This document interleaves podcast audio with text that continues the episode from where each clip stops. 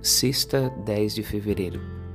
Olhando para o céu, suspirou e disse: Efatá, que quer dizer abre-te. Evangelho de Marcos 7,34.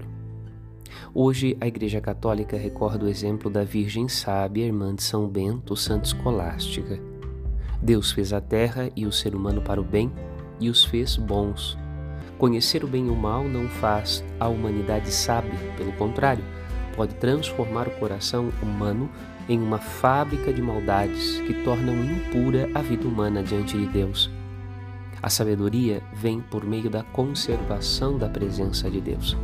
Eis o maior desafio da vida humana. O temor do Senhor, que tem como dádiva a sabedoria para viver bem neste mundo.